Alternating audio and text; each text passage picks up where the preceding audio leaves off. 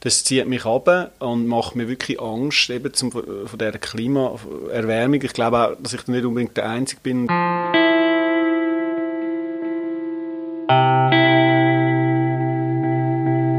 80 Jahren wird auf einmal viel irgendwie ähm, plastischer, so konkreter, wenn man das liest, als, als das bei mir noch der Fall war, bevor, bevor ich Vater geworden bin.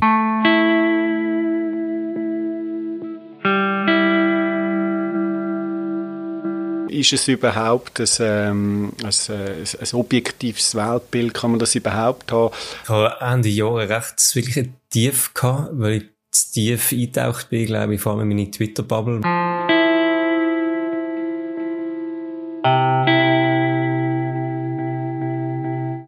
Den Surprise-Tag, schön haben ihr eingeschaltet. Das Mal muss ich ganz schnell etwas suchen, das ich in meiner Instagram-Bubble gefunden habe. Kurzen Moment schnell. Ähm, und zwar jemand, den ich von früher her kenne. Ich bin nicht recht sicher, was er heutzutage so beruflich macht, aber ich habe das Gefühl, via Instagram-Stories versucht er mir doch öfters mal Sachen anzudrehen, die vermeintlich gesund sind, also irgendwelche Shakes und so. Macht das nicht so offensichtlich, weil es dann wahrscheinlich rechtlich irgendwie Problem gibt mit Instagram. Aber auf jeden Fall auch immer wieder mal sehr schlaue Zitate von irgendwelchen Drittpersonen und äh, Autorinnen und Autoren. Unter anderem das ist mir aufgefallen. Bereits die Einstellung, sich weniger Sorgen zu machen, kann für mehr Freude im Leben sorgen. Also vielleicht ein bisschen weniger über die bösen Sachen nachdenken, wo uns so umgehen, dann kommt es schon irgendwie ein bisschen besser. Ja, es sind ja teilweise auch ein bisschen böse Aussichten, wenn man so ein bisschen in die Zukunft schaut. Stichwort Klimawandel zum Beispiel. Und genau das, einfach sich nicht damit befassen und dann kommt es schon irgendwie gut. Das machen die zwei Gäste, die ich heute begrüße, eben nicht. Die beiden Surprise-Reporter, der Andres Eberhard und der Simon Jäcki, die sind das Thema angegangen. Haben sich selber so mit äh, Sorgen und Ängsten, was die Zukunft betrifft, gerade auch aus Sicht von jungen Vätern mit dem Thema befasst und haben gedacht, wir müssen doch irgendwie Hoffnung schöpfen, auch wenn Zukunftsaussichten nicht so wahnsinnig gut sind. Das haben sie aus unterschiedlichen Perspektiven gemacht und über ihre Texte, ihre Recherchen haben wir uns dann verabredet. Der Andres, den habe ich in seinem Büro getroffen und den Simon Jäcki, den haben wir dann gerade noch per Skype zum Tag dazugeschaltet. Mein Name ist Simon Bergins. Viel Spaß mit dem Surprise-Tag.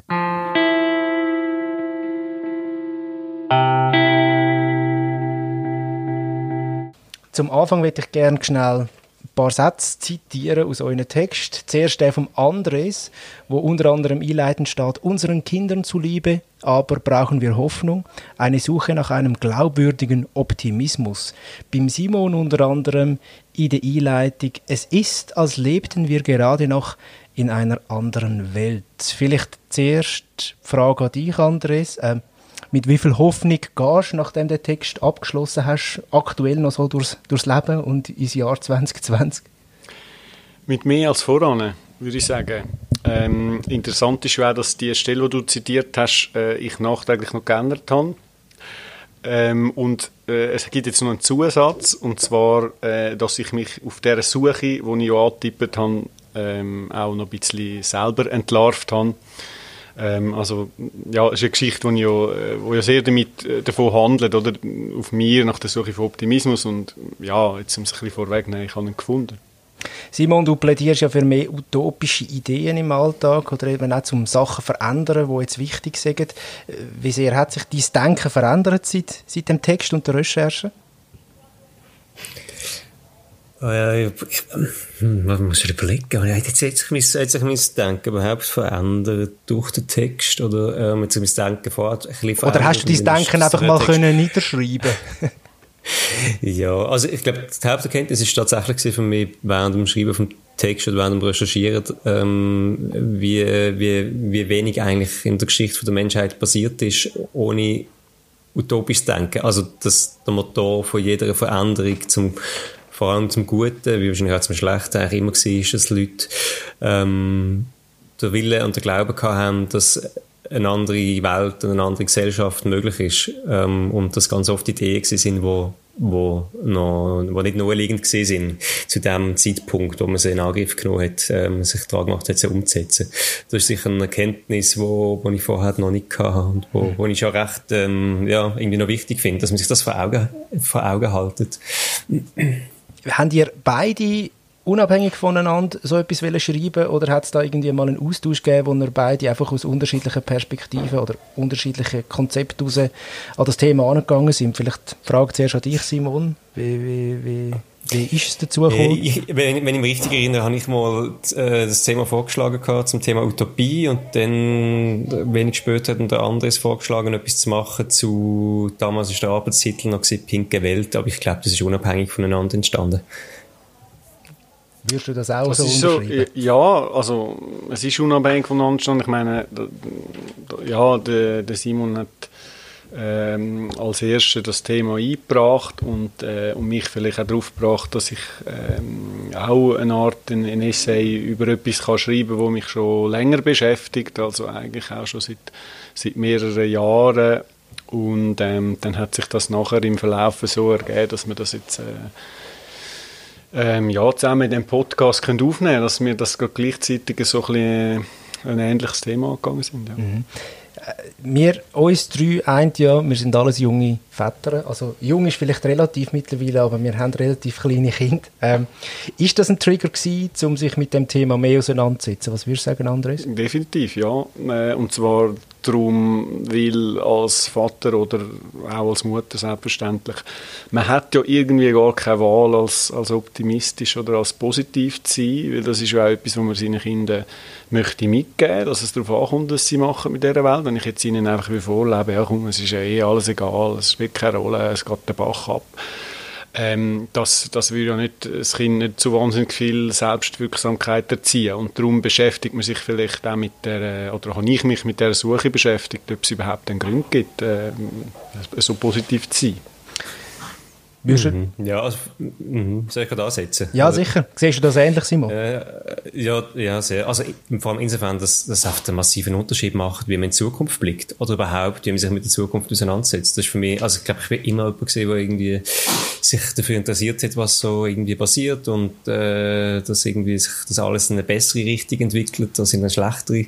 Ähm, aber ich, ich glaube, es kann Thema Klimawandel, aber nicht nur, ähm, darüber aus ist. Wenn man kleine Kind schaut, man das oft nochmal ganz anders an und, und der Zeithorizont von 80 Jahren wird auf einmal viel irgendwie ähm, plastischer, so konkreter, wenn man das liest, als, als das bei mir noch der Fall war, bevor, bevor ich Vater geworden bin.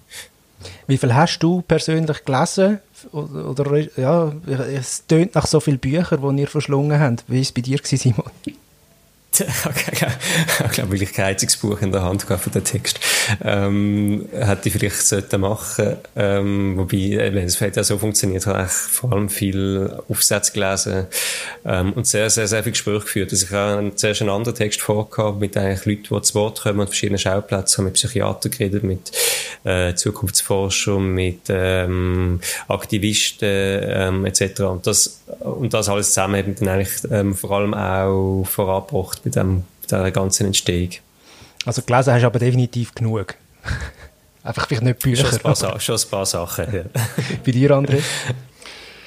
Ja, bei mir ist das Lesen so ein, bisschen, äh, ein Teil von der Geschichte auch gewesen. Also die, äh, eben die Suche nach den weltgrößten Optimisten, wenn, wenn man so will, ist, das ist so ein der rote Faden von der Geschichte. Gegangen, genau. Ja, es ist jetzt in dem Fall ein, ein bisschen, ähm, ja, eine Auseinandersetzung mit mir selber und, und eben mit den, ähm, ja, mit den, mit, mit, mit teilweise sehr intellektuellen Leuten, die, die sehr dicke Bücher schreiben. Ähm, und ich bin ein absoluter äh, Bibliotheken-Fan und ich kann mich da auch richtig verlieren. Ähm, und darum habe ich jetzt in dem Fall sehr viel gelesen und die Gespräche sind mehr äh, auch so ein bisschen mit meinem Umfeld äh, erfolgt, oder? Weil man will sich ja irgendwie selber spiegeln und ähm, ja, versucht irgendwie seinem eigenen Handeln auf den Grund zu gehen und seine eigenen, ähm, seine eigenen Unfähigkeiten irgendetwas zu ändern und, und einfach so ein bisschen der Austausch mit Leuten, die sich auch mit dem, äh, wo, wo ähnliche Sorgen haben und ähnliche äh, äh, Gedanken, das hat, mir, hat mich dann weitergebracht. Jetzt. Mhm. Spannend, du sprichst etwas an, wo mir jetzt auf dem Weg daher begegnet ist. Es gibt einen Podcast in Deutschland, wo ähm, zwei einfach über dies und das halt so ein reden. Das ist der erfolgreichste Podcast von Deutschland offenbar. Gemischtes Hack heisst der, von einem Comedian namens Felix Lobrecht und einem Comedy-Autor namens Tommy Schmidt. Und die haben über das geredet, so, ja, wenn man so in einer Melancholie gefangen ist, ähm, ist das so ein bisschen, ähm, fragt man sich immer, warum können eigentlich alle Menschen so glücklich sein, wenn doch alles irgendwie so ein bisschen, also wenn die Welt so auf der Kippe steht und dann merkt man aber, wenn man sich ein bisschen mehr miteinander, mit dem auseinandersetzt, dass es anderen Menschen eigentlich genau gleich geht wie einem selber. Kannst du mit dieser Aussage so klein, also ich habe sie einigermaßen zitiert, ähm, kannst du mit dem etwas anfangen? Ich bin überzeugt, dass es anderen Menschen gleich geht wie mir. Ich glaube aber, es sind schon nicht alle, oder? Also ich bin ein Kopfmensch äh, und ich funktioniere so, oder? Ich, ich, ich suche nach, nach ähm, objektiven, sachlichen Gründen, warum es vielleicht doch noch gut kommt. Ich bin auch jemand, ich, ich reagiere recht sensibel so auf Medienberichte und Sachen und das zieht mich ab und macht mir wirklich Angst eben zum, von dieser Klimaerwärmung. Ich glaube auch, dass ich nicht unbedingt der Einzige bin und ich habe versucht, ein bisschen das das ein bisschen auszusortieren. Also es geht in meinem Text viel um Psychologie. Was macht Medienberichterstattung mit uns? Ähm, ist es überhaupt ein, ähm, ein, ein, objektives Weltbild? Kann man das überhaupt haben? So, äh, so Themen habe ich ja äh, versucht zu behandeln. Eben das andere, ich glaube aber auch, dass es andere Leute gibt, die wo vielleicht weniger, äh, weniger Gründe brauchen, zum optimistisch zu sein oder weniger einfach mit der Welt können zufrieden sein, die sie haben und das andere ausblenden. Ich glaube, es gibt halt ein bisschen alles und darum ist vielleicht der Text auch, habe ich den auch in der Ich-Form geschrieben, im Bewusstsein, dass, er, dass, er eben nicht, dass nicht alle die gleichen Gefühle haben. Simon, bei dir so das Thema Melancholie, wo man sich so ein bisschen vereinnahmen lassen kann, durch, durch vielleicht eben genau ein bisschen aktiveres Bewusstsein, wenn man den Text liest. Ähm, Hast du ähnliche Erfahrungen gemacht oder wie, wie siehst du das? Ja, also ich muss sagen, ich habe Ende Jahre recht wirklich Tief gehabt, weil ich zu tief eingetaucht bin, glaube ich, vor allem in meine Twitter-Bubble, wo zu dem Zeitpunkt dominiert war von Klimawissenschaftler, Aktivisten, ist sie wahrscheinlich immer noch. Ich lese einfach nicht ganz so viel wie vorher. Ähm, also es einem sehr beelenden, wenn man sich so ungefiltert mit dem auseinandersetzt, ähm, das, das kenne ich sehr gut. Ähm, ich glaube aber auf der anderen Seite ist es, finde ich, bei der anderen auch. Also es ist wahnsinnig wichtig, dass man ähm, optimistisch ist und bleibt und das auch pflegt und kultiviert und sich auch mit den anderen Stimmen auseinandersetzt. Also nicht nur so von dem schwarzen Loch sich anziehen, sondern es gibt ja immer auch Leute, die sich ernsthaft mit diesen Themen auseinandersetzen und aufzeigen, es passiert sehr viel auch, also sei es Ungleichheit oder Klimawandel oder Gleichstellung, ähm, wo auch in eine positive Richtung deutet und ähm, so, darum, also im Moment äh, bin ich von dieser Melancholie wieder ein bisschen losgekommen. Und noch eine Randbemerkung, was man oft auch immer wieder ähm, bewusst wird, ist halt oft auch, wie verwöhnt wir sind, oder? Also ich meine, es gibt weltweit ganz viele Millionen von Menschen, die leben in Krisen, kommen in Krisengebiete auf die Welt, ähm, haben Kinder in Krisengebieten, in Kriegsgebieten, ähm, sind von Armut betroffen und, und die alle ähm, leben trotzdem und gründen Familie. Und ich glaube, an dem kann man sich auch vielleicht ein kleines Beispiel nehmen, wenn man ins Hadern kommt, dass es ja ähm, halt einfach auch ein wahnsinniges Privileg ist, was wir bis jetzt gehabt haben, aber keine Selbstverständlichkeit, dass man meint, es wird oft immer alles besser, aber dass es ja auch nicht so muss sein, damit man das Leben überhaupt ähm, kann als lebenswert empfinden Du hast angefangen nicken, sogar beim letzten Teil, wo der Simon gesagt ja, hat. Ja, natürlich. Ich, ich, stimme absolut überein. Das bringt auch irgendwo durch eine Verantwortung mit sich äh, wo wir ja tragen, ähm, also wo, wo, wo die Privilegien auch mit sich bringen, oder? Ähm, weil wir ja auch zum, zum einem grossen Teil für, für, äh, für die Situation verantwortlich sind, also was jetzt den Klimawandel angeht. Ja. Mhm. Ja, wie schaffen wir es denn jetzt? Ihr sagt selber eben, man hätte ja irgendwann mal müssen anders anfangen zu denken oder auch die Suche mal müssen antreten, um das Ganze auch positiv zu sehen äh, oder positiv gesehen, nach Hoffnung natürlich zu suchen. Wie macht man denn das, bevor man sich wieder vereinnahmen hat von einer Melancholie? Gibt es praktische Tipps?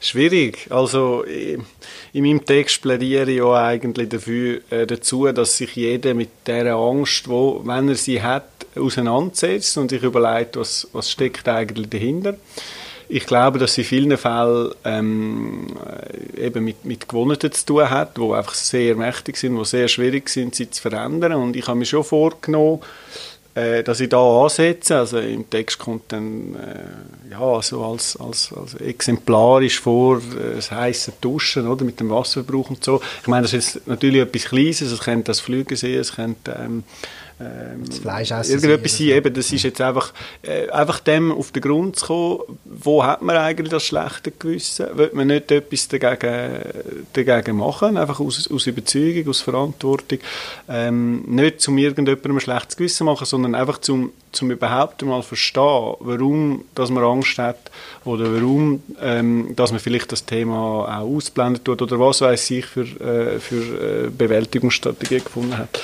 Ähm, ja, beantwortet das deine Frage? Ja, ich würde sagen, ja, genau. Der Podcast, wo auch Fragen nicht mehr beantwortet werden. Ja, ich habe immer ein bisschen Angst, dass nachher die Leute den Text nicht mehr lesen, weil ich ja schon alles gesagt habe. Nein, unbedingt nicht. Ich glaube, es gibt wirklich noch genug Sachen, wo man, wo man unbedingt kann nachlesen kann. Einerseits ähm, in der nächsten Heftausgabe ist dein Text drin. Am Simon Dine ist bereits erschienen. Den kann man aber übrigens schon online nachlesen auf ngo.de äh, nein, Quatsch, auf surprise.ngo.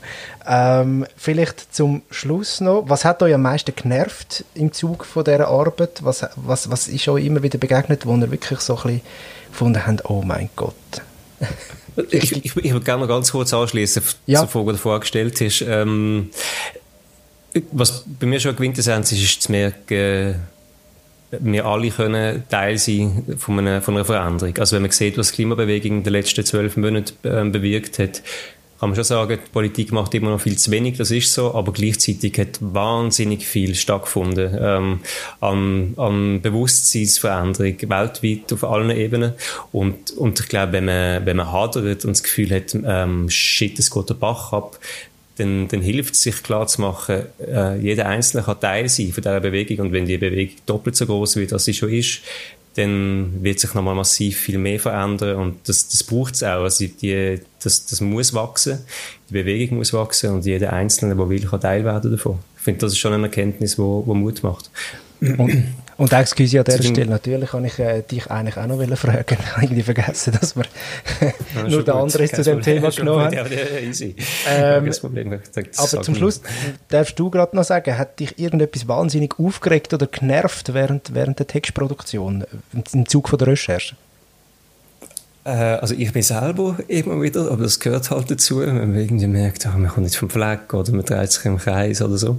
Ähm, habe wirklich sehr, sehr gehadert mit dem Text bis zum Schluss. Ähm, und zum anderen in den Gesprächen und auch beim Lesen, ähm, ja, eigentlich immer alle die Stimmen, wo, wo so tun, als wäre der Status quo das Bestmögliche von dem, was es halt einfach gibt als gesellschaftlich und wirtschaftliches System und die Leute, wo, äh, wo, wo wir nicht bereit sind, darüber auszudenken, ähm, über über das, die Gesellschafts- und Wirtschaftsformen, die wir im Moment haben. Weil eben, ich glaube, das ist genau das, was die Menschheit vorangebracht hat, dass es immer Leute gegeben hat, die weiterdenkt haben. Und ich glaube, äh, zu meinen, äh, das ist nicht mehr nötig, weil besser wird es nicht mehr. Das ist, das ist das Verkehrteste, was man machen kann. Ähm, für, für alles, für die Umwelt und für uns und für unsere Nachfahren, so, für unsere Kinder. Darum, das, und solche Stimmen hat es immer wieder mal gegeben in den Recherchegesprächen, bei denen ich nicht gelesen habe. Und über das haben wir dann immer wieder geredet. Andres, bei dir? Was hat dich am meisten genervt im Zuge der Recherche und vom Text produzieren? Vielleicht hat es auch nichts gegeben, ich weiß es nicht. Moll, mein, mein eigenes Unvermögen. Und zwar, das, das, ist, das kennt wahrscheinlich jeder, der schreibt. Aber in dem Fall ist es nicht nur das Unvermögen, zum, zum das genau aufs Papier zu bringen, was man denkt, sondern auch, äh, weil es ja eine Auseinandersetzung ist mit mir selber, auch, auch die äh, unangenehmen ähm, äh, Rechercheergebnisse, wenn du so willst, ähm, äh, ja, wo, wo dabei rausgekommen sind und also die äh, Auseinandersetzung mit mir selber, ähm, wo ja nicht immer angenehm ist. Danke. Nervt mich übrigens immer noch. Was? Also es ist ja nicht so, dass jetzt ein Text geschrieben habe und jetzt bin ich allwissend und, und habe hab, hab äh, die Lösung gefunden. Also das ist ja das Wichtigste, dass man, dass man äh, eben dranbleibt. Es ist noch nicht fertig. Das ja. Thema ganz sicher auch noch nicht. Danke euch viel, viel mal für, für das Gespräch. Merci dir. Merci dir. Danke Simon.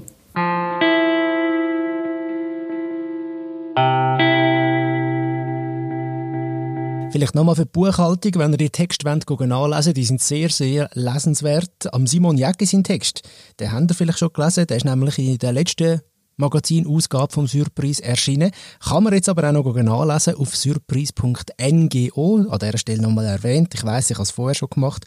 Und am Andres Eberhard sein Text, der kommt jetzt dann eben in der neuen Ausgabe ab dem Freitag, 31. Januar im Heft. Nummer 468. So, und in zwei Wochen hören wir uns dann wieder. So viel vorweg. Dann reden wir mit einer Journalistin, die gerade im Sudan war und sich dort äh, mit den Frauen und ihrem Kampf für mehr Recht befasst hat. Will mich freuen, wenn ihr dann wieder einschaltet. Bis dann, macht's gut. Tschüss.